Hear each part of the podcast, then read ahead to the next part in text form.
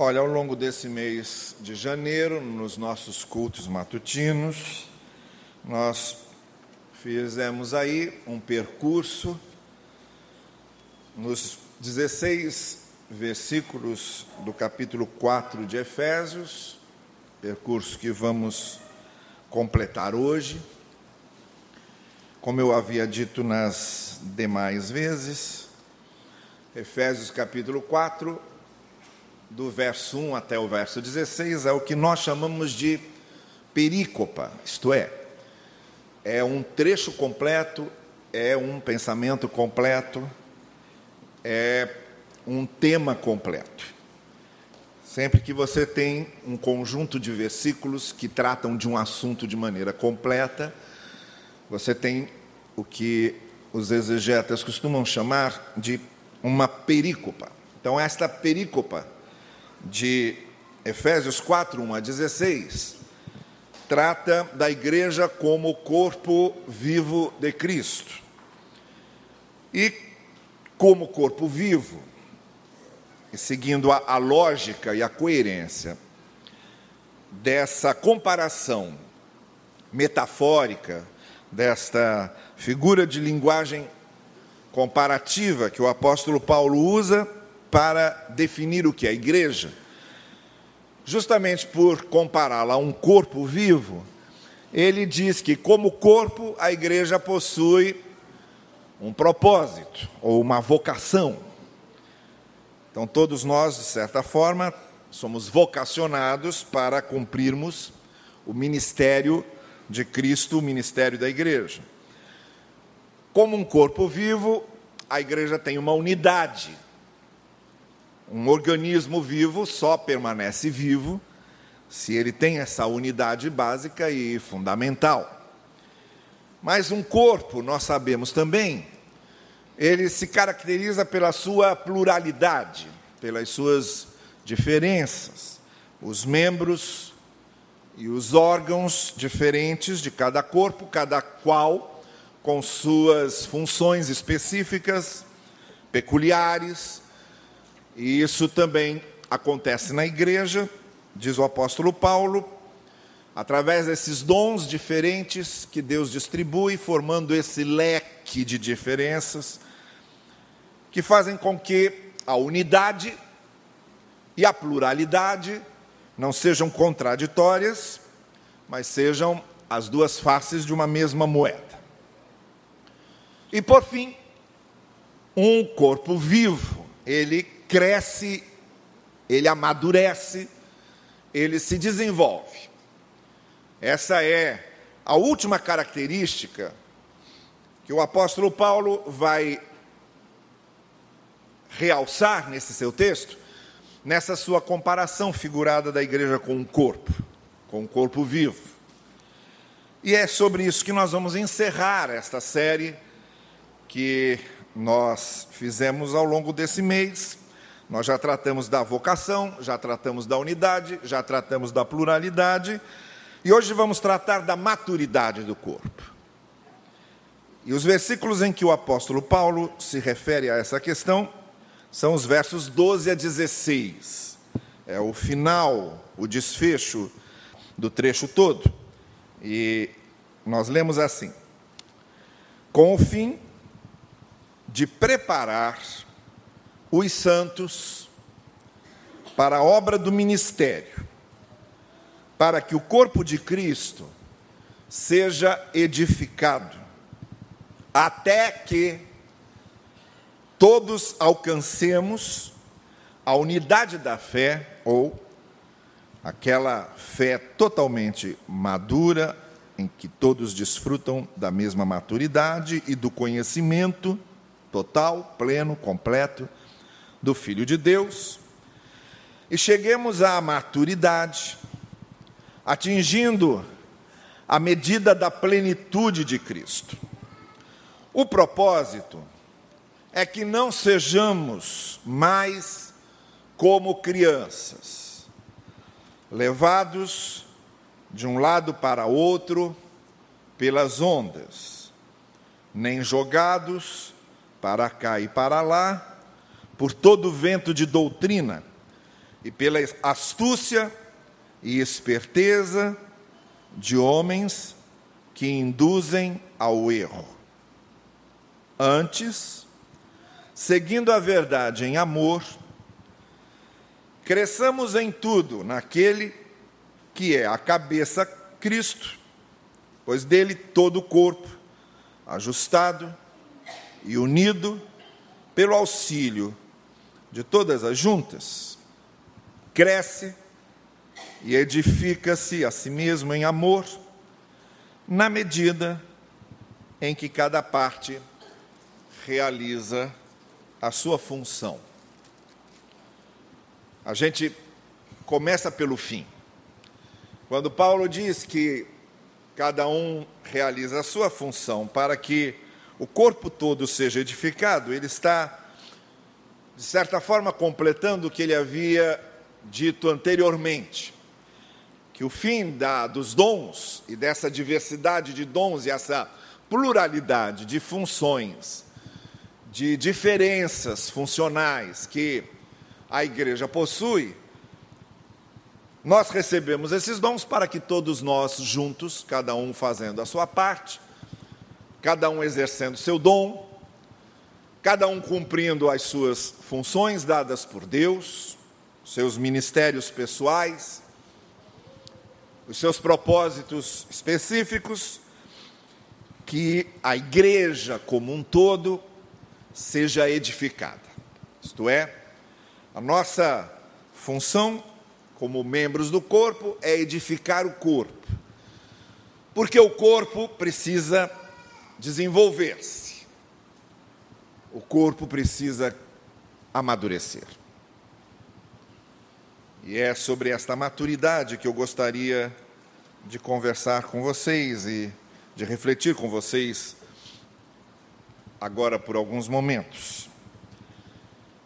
A primeira coisa que devemos logo perceber de saída é que esse objetivo da maturidade ele se resume a essa expressão de Paulo, o propósito é que não sejamos mais como crianças. Como crianças, nós devemos ser apenas naquele sentido que o Senhor Jesus Cristo falou quando pegou uma criança, colocou no seu colo e disse: Quem não se tornar como essa criança não entra no reino. E o que Jesus estava querendo dizer é que nós devemos ter o mesmo espírito de humildade, de dependência que uma criança tem de seus pais, nós devemos ter de Deus.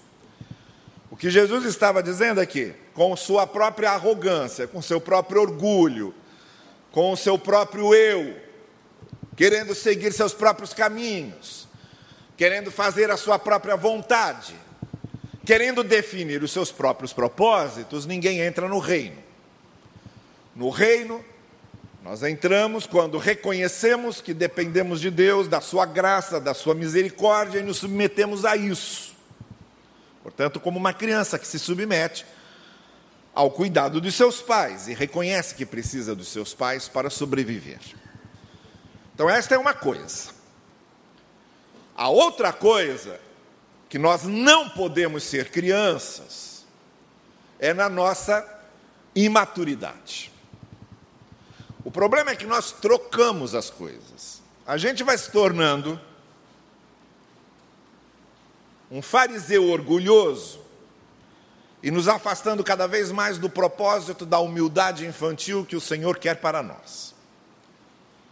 E, em vez de nos tornarmos como crianças para nos relacionarmos com Deus na dependência dEle, nós mantemos o nosso eu. Por outro lado, nós gostamos de ser crianças, é no que se refere à imaturidade, quando nós não podemos ser crianças. A gente é criança onde não pode e deixa de ser criança onde deve ser.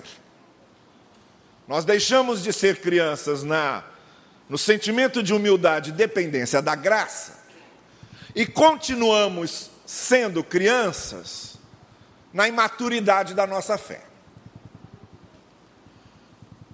E a maneira como o apóstolo Paulo resume o grande objetivo de nós amadurecermos é para isso.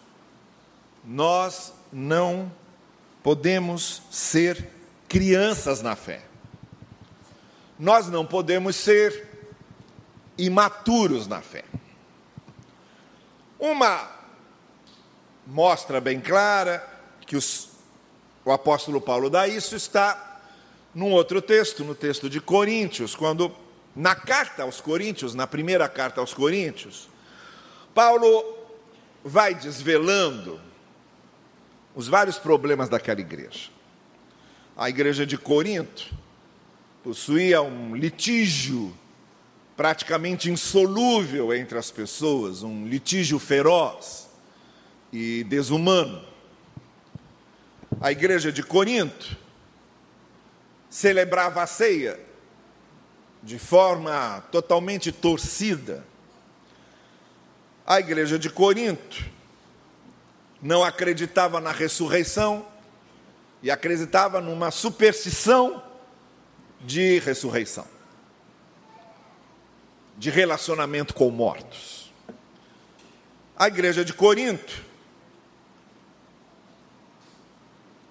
desfigurou completamente os propósitos dos dons espirituais. A igreja de Corinto tinha lá um rapaz que se relacionava sexualmente com a sua madrasta, e aquilo permanecia com todo mundo sabendo e todo mundo fingindo não saber. Cada vez que nós vamos lendo a Igreja de Corinto, a gente vai percebendo em cada trecho um dos graves problemas que o apóstolo Paulo tratava. E um deles era o central e o fundamental, que é como Paulo começa a sua carta, dizendo o seguinte: Olha, eu estou escrevendo para vocês como se escreve a crianças. O que Paulo estava querendo dizer é que o problema da igreja de Corinto não era exatamente o litígio, nem era a distorção doutrinária, nem era a insensibilidade moral da igreja. O que Paulo estava dizendo é que o problema fundamental daquela igreja era a sua criancice, era a sua infantilidade, era a sua imaturidade. Eu estou escrevendo para vocês como eu escrevo para crianças. Em outras palavras, ele quer dizer que todos aqueles problemas com os quais a igreja de Corinto se envolvia só aconteciam porque a igreja era imatura. Era como se ele dissesse: olha, comecem a amadurecer, comecem a desenvolver melhor a sua fé, comecem a entender melhor a, a palavra de Deus, comecem a interpretá-la corretamente, comecem a conhecer melhor a Cristo e a parecer-se mais com Ele. Porque à medida que vocês forem crescendo dessa forma, esses problemas vão desaparecendo essas questões vão se resolvendo. O grande antídoto para os problemas que a igreja causa para si mesma é a maturidade. E é disso que Paulo está falando nesse desfecho de Efésios 4. Há algumas coisas sobre maturidade que a gente precisa entender aqui no que Paulo fala. A primeira é a seguinte: maturidade, desenvolvimento da fé, é algo que vem com o tempo. Nós nascemos de novo e não nascemos maduros. Quando nós nascemos de novo, no sentido de termos essa experiência convertiva de fé, nós somos novas criaturas que precisam ser desenvolvidas, e como acontece com qualquer pessoa que logo que nasce ainda é uma criança, ainda é um bebê, e precisa se desenvolver, o mesmo acontece conosco. é algo que deve acontecer progressivamente. Pessoas que se convertem, que nascem de novo, elas não podem ficar no mesmo estágio. Uma pessoa que nasceu de novo, ela precisa se desenvolver, não pode passar um ano, dois anos, três anos, dez anos, vinte anos e ela continuar com a mesma fé de um recém-convertido, de um recém-nascido de novo. Aquilo é só o primeiro estágio. O problema que Paulo está dizendo é o seguinte: olha, vocês não estão participando desse processo de maturação, porque é um processo. Não podemos querer entender tudo de uma vez, não podemos querer que o nosso ser, de uma hora para outra, se pareça com o ser de Cristo. Isso é algo que deve acontecer consecutivamente, progressivamente, sendo construído. Uma coisa é certa Assim como não queremos de um dia para outro nos tornarmos cristãos maduros, porque não acontece, nós também não podemos ficar no mesmo estágio em que estamos. A infantilidade da fé é inaceitável para uma pessoa que já tem anos de convertida. Ela continuar com a mesma visão infantil, com as mesmas reações infantis, com o mesmo andar infantil, com as mesmas ideias infantis, da fé que ela tinha quando se converteu, e não ter se desenvolvido, e não ter crescido, e não ter amadurecido, é inadmissível. Porque se é um progresso, nós temos de progredir. A gente tem que sair de A para B, de B para C, de C para D, de D para E e assim diante. Então a maturidade é algo em que nós vamos amadurecendo. Pouco a pouco, nós vamos ficando cada vez mais longe de Adão e cada vez mais perto de Cristo. Pouco a pouco, cada vez menos impulsos e cada vez mais reflexão. Pouco a pouco, cada vez menos infantilidade, cada vez mais maturidade. Então é o seguinte: pergunte-se quanto você tem amadurecido. Se a sua fé possui as mesmas características infantis de quando você chegou, de quando você nasceu de novo, de quando você se converteu, ou se ela já cresceu ou se ela já se desenvolveu, ou se ela está amadurecendo.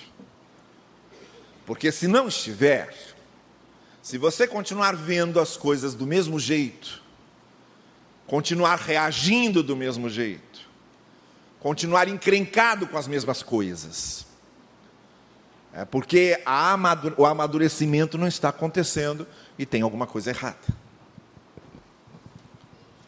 A segunda coisa que nós aprendemos sobre essa maturidade é que essa maturidade se torna uma autodefesa. Uma autodefesa contra duas coisas: contra a inconstância e contra sermos enganados. O apóstolo Paulo diz que nós devemos amadurecer porque não podemos mais ser levados de um lado para o outro pelas ondas. Isto é, quanto mais maduros nós temos, nós somos, mais consistentes nós somos, mais permanentes nós somos. Quanto mais imaturos, mais leves. Então bate uma onda, aqui a gente vai bate outra onda ali, a gente também vai. E a nossa navegação fica sendo ao sabor das ondas.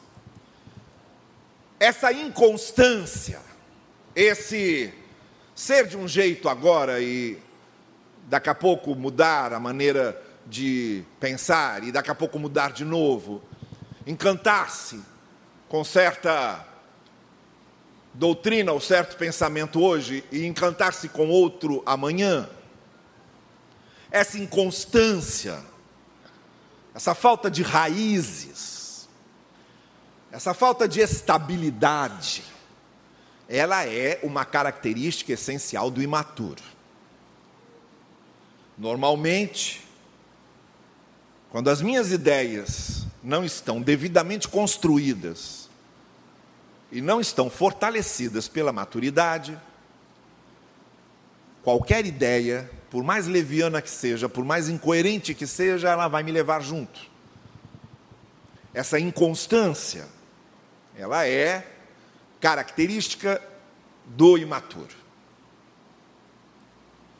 A outra questão que a maturidade nos protege e serve como arma de defesa é a questão de sermos facilmente enganados. Paulo diz aqui: cuidado com a astúcia e esperteza daqueles que induzem ao erro. A palavra astúcia, ou essas duas palavras, astúcia e esperteza, é uma tentativa de tradução de uma palavra no grego usada por Paulo, que só aparece nesse texto.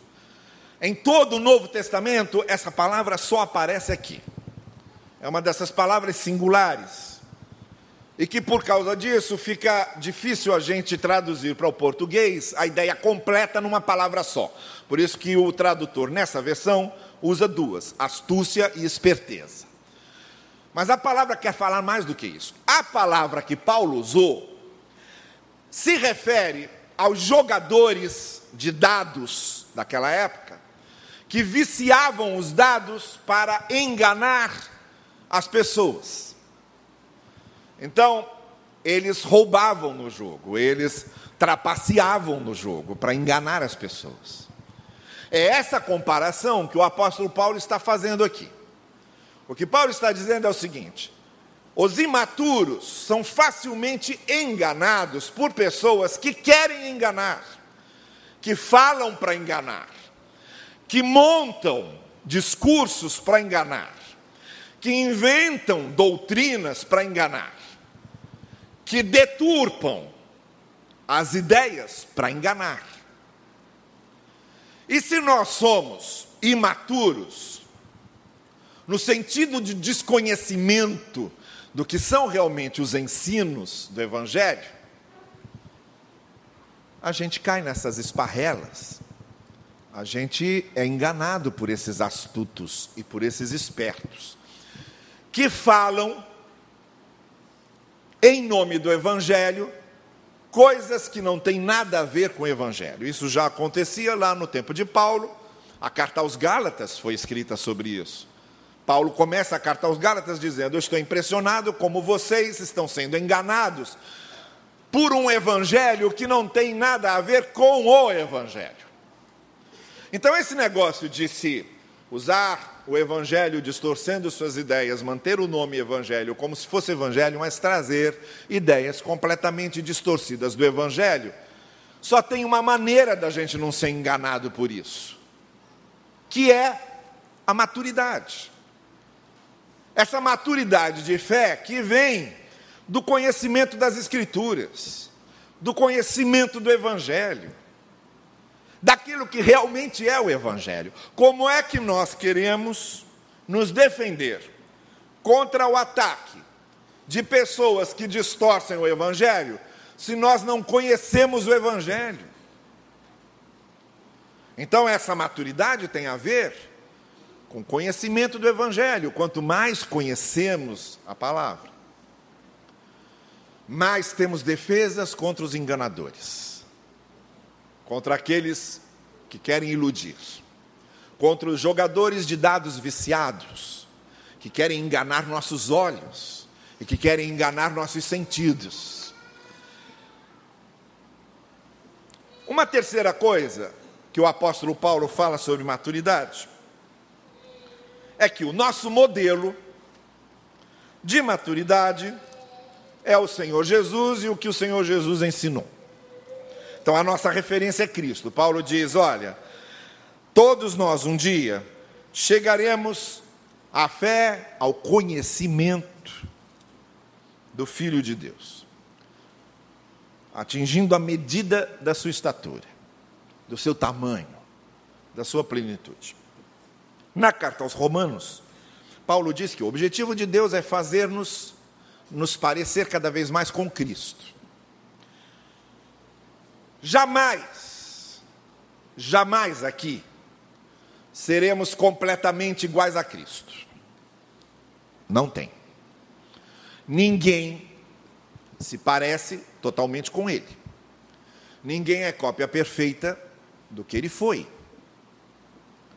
Mas é nos dado aqui a oportunidade de nos parecermos cada vez mais com Ele. E embora aqui nós nunca cheguemos a ser o que Ele foi, entretanto, quando estamos nesse caminho que vai nos fazendo parecer cada vez mais com Ele e olhamos para trás, a gente vê o quanto a gente mudou e o quanto a gente melhorou. E o quanto agora estamos nos parecendo mais com Ele. É o apóstolo Paulo também, e todas essas ideias são muito paulinas. É o apóstolo Paulo também que nos lembra que seremos iguais a Ele, plenamente iguais a Ele na eternidade, quando com Ele estivermos. Aí terá se completado esse ciclo, mas aqui não. Aqui a gente vai se parecendo só cada vez mais. Mas ele é a referência.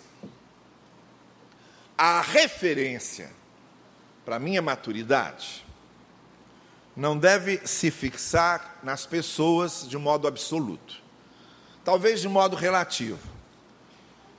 Temos pessoas, temos fiéis, temos exemplos, temos referências que nos servem de inspiração, de modelo, e é possível que nós sejamos sim muito motivados a melhorar pela influência e pelo exemplo dessas pessoas.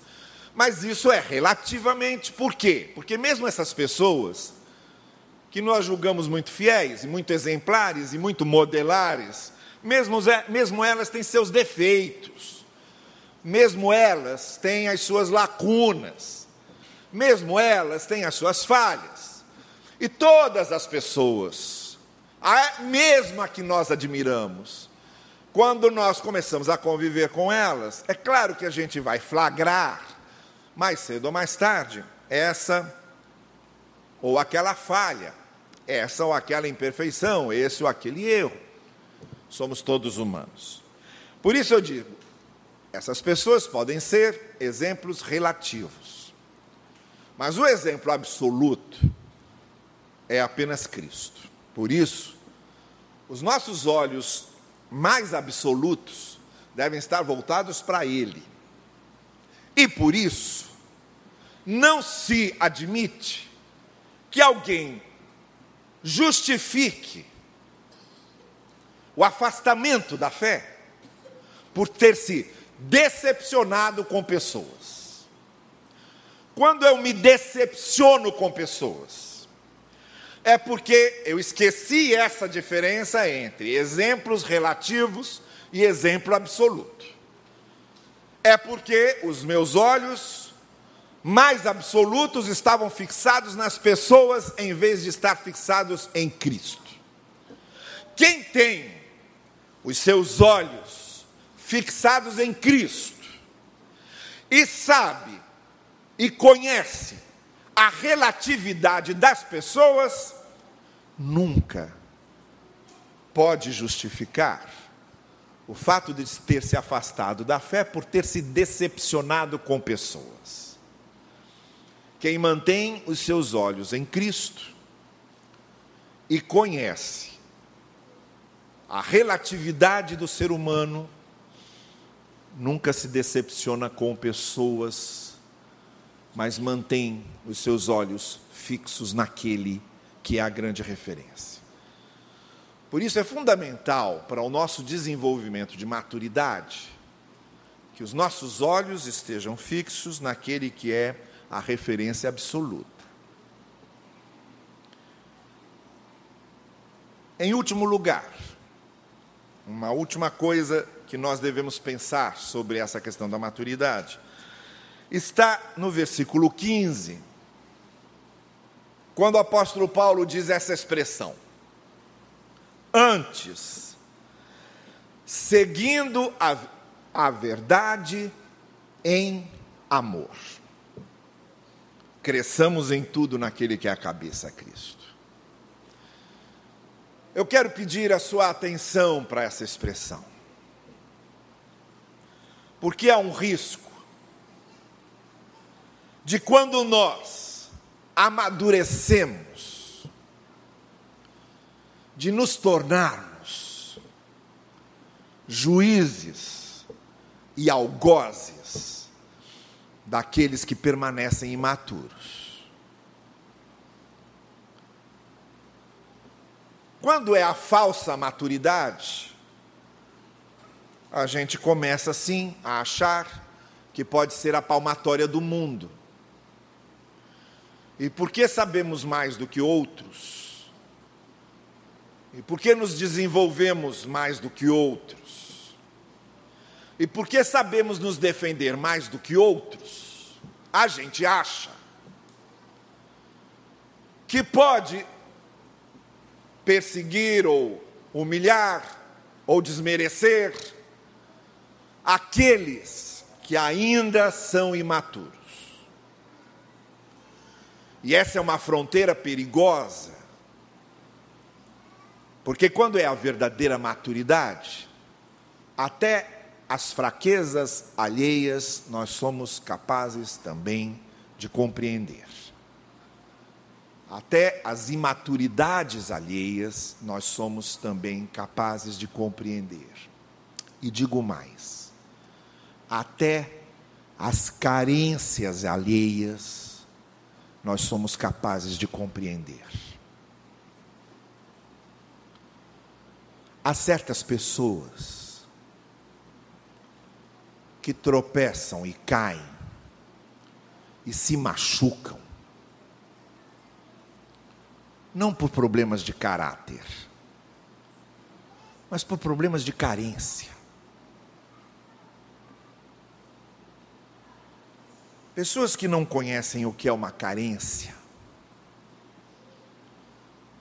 devem tomar muito cuidado para julgar pessoas cuja carência sai pelos poros. E quando o apóstolo Paulo usa essa expressão, seguindo a verdade em amor, ele está nos alertando aqui, sim, devemos promover a maturidade, devemos amadurecer e devemos usar os recursos que temos para que os imaturos se tornem maduros, levando-os ao conhecimento do Evangelho e da verdade do Evangelho, mas sempre em amor. O grande perigo de nos sentirmos donos da verdade é que perdemos o amor. Todo mundo que se sente dono de uma verdade absoluta perde o amor se torna incapaz de amar, se torna incapaz de ser misericordioso, se torna incapaz de ser compassivo e se torna incapaz de compreender. Por isso o apóstolo Paulo está enfatizando com todas as letras que devemos seguir a verdade em amor. Milhares de pessoas foram mortas pela igreja cristã, pelos cristãos e pelos líderes cristãos na Inquisição, queimadas e transformadas em cinzas, porque se colocou a verdade acima do amor. E por quê? Aqueles que pensavam deter uma verdade absoluta se julgaram no direito de queimar quem pensava diferente. A verdade sem amor é um grande risco, principalmente para a igreja, que jamais deve desvincular as duas. O nosso crescimento comunitário, o nosso crescimento como corpo de Cristo, deve ser sim um crescimento que vise a verdade do Evangelho, os verdadeiros ensinos do Senhor, os princípios que são verdadeiramente do Evangelho e não inventados por homens ou instituições. Mas nunca desvinculado do amor, da graça, da misericórdia. Porque quando desvinculamos a verdade do amor, da graça e da misericórdia, nós nos tornamos insensíveis. E em nome da verdade, somos capazes de fazer os maiores absurdos. Deixe-me concluir apenas dizendo o seguinte: o Senhor precisa, sim, de igrejas que cresçam, mas precisa muito mais de igrejas que cresçam em maturidade. O Senhor não precisa de auditórios lotados de pessoas entusiasmadas. Ele precisa de doze, doze, trabalhados por Ele, amadurecidos por Ele. E aí, com doze, Ele faz o resto.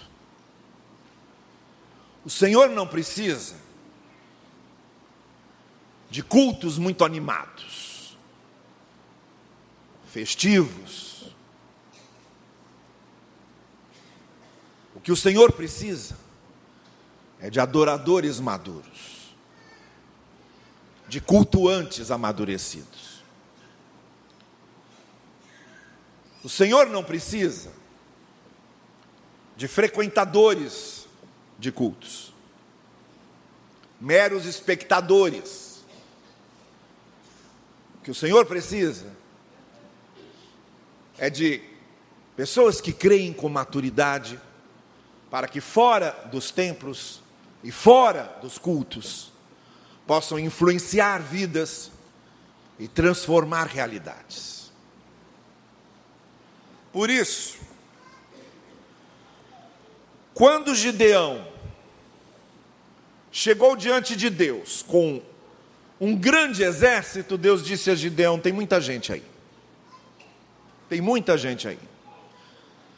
Faz o seguinte: avisa para essa turma que vai ser complicado, muitos vão arriscar a vida, vai ser uma guerra. Quem não estiver preparado para isso pode voltar para casa agora. Saiu um tanto. Aí Deus olhou e disse: ainda tem muita gente. Porque para vencer as grandes batalhas, Deus não precisa de grandes exércitos. E aí resolveu fazer um outro teste, colocando-os diante da fonte de Arode, dizendo: quem beber água como se não tivesse acontecendo nada, separe e mande para casa. Mas quem beber água, atento, vigilante a tudo que está acontecendo, esse você separa. E ficaram 300. 300. Aí Gideão olhou para aquele número de 300 e comparou com os de quase 30 mil que estavam com ele. E ficou perguntando com certeza: o que é que eu vou fazer com 300? E fizeram.